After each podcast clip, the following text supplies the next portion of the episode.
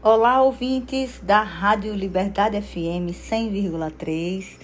Mais um dia que estamos aqui no nosso programa Ambiente e Variedades e hoje daremos início no quadro GPS Jurídico a uma série, né?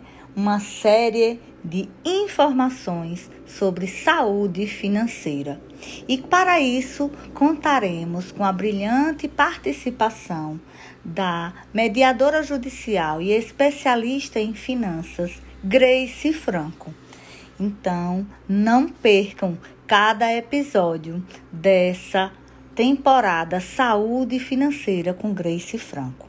Muito obrigada a todos e aproveitem né, essa excelente oportunidade de regularizar e aprender a gerenciar melhor as suas contas e isso, consequentemente, vai gerar uma série de soluções na sua vida e dirimir conflitos nas relações familiares, com o marido, com a esposa, né, com os filhos, né? Vai diminuir o seu estresse na hora de trabalhar, você vai conseguir se produzir, produzir mais, porque a ausência de gestão financeira acarreta uma série de problemas nas nossas vidas.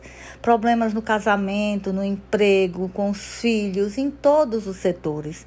Então, para que a gente evite, né, e consiga sair né, da crise, dos problemas, é importante aprender como gerenciar a nossa saúde financeira, além, obviamente, da nossa saúde mental, da nossa saúde física e da nossa saúde emocional, é claro. Então, aproveitem hoje com Grace Franco essa excelente oportunidade de aprender a gerir a vida financeira de vocês. Uma boa tarde Conto com todos aqui. Ouvintes, eu sou Grace Franco, mediadora judicial e especialista em educação financeira. Hoje eu vim conversar com vocês sobre como organizar suas finanças. Parece um tema bobo, mas muita gente não tem a mínima organização ou cuidado com seu dinheiro. E nessa pandemia, quem não tinha uma reserva de emergência, quem não estava preparado para cumprir com seus compromissos, independente da crise, passou maus bocados, né? Vemos isso com, com a quantidade de pessoas que precisou do auxílio emergencial, quantidade de desempregados ou pessoas que ficaram prejudicadas com o distanciamento social. Então, como uma maneira de organização e prevenção para períodos de crise ou para períodos de emergência, o importante o primeiro passo é organizar suas finanças. E para isso, você precisa saber quais são as suas dívidas. Eu elenco isso como o primeiro passo.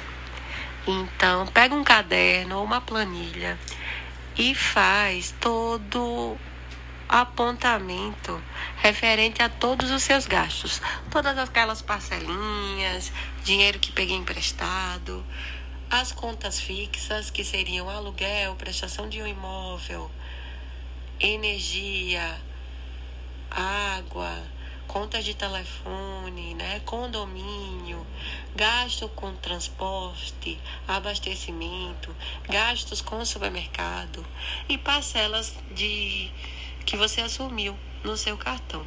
Destrinche todas essas dívidas uma a uma, tá?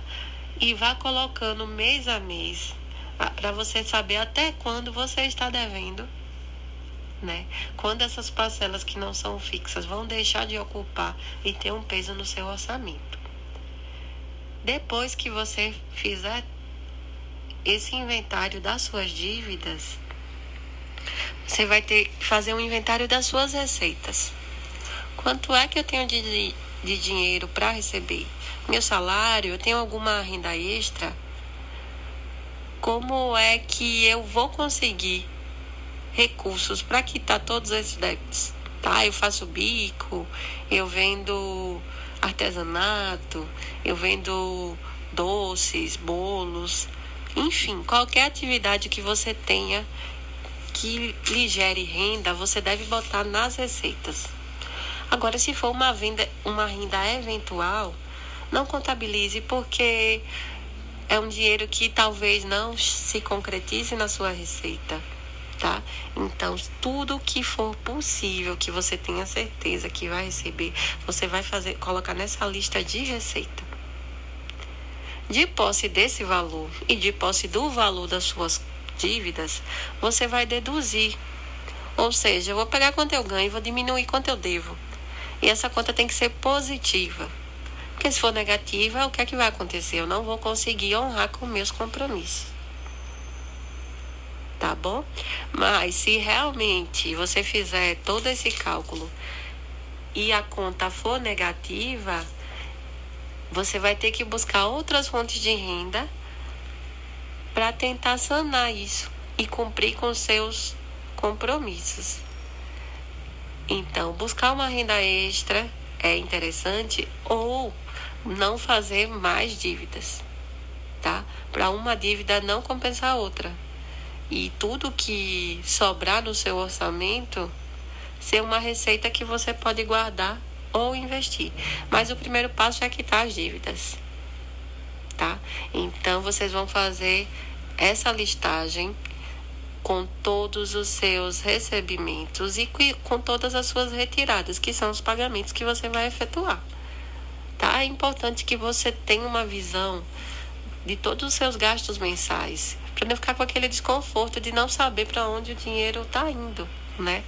Quando a gente controla, quando a gente anota, a gente consegue perceber por onde esse dinheiro está escapando. Para não estar tá aquela sensação de que chegou o final do mês, recebeu o dinheiro e ele já acabou nos primeiros dias com os primeiros pagamentos, tá? Quem anota consegue ter, conhecer qual é seu gasto, qual é o seu comportamento financeiro. E isso é muito importante. Que às vezes aquele cafezinho ou aquele pastel que você coloca no seu dia a dia, você acha que não tem um impacto, mas ele no mês e no ano pode impactar negativamente toda a sua renda, tá? Aquele gasto com salão de beleza, né? Tenta economizar, faz em casa ou vai num lugar mais em conta, né? Substitui uma algum produto que você queira comprar por outro mais em conta, mas claro, sempre pensando na qualidade.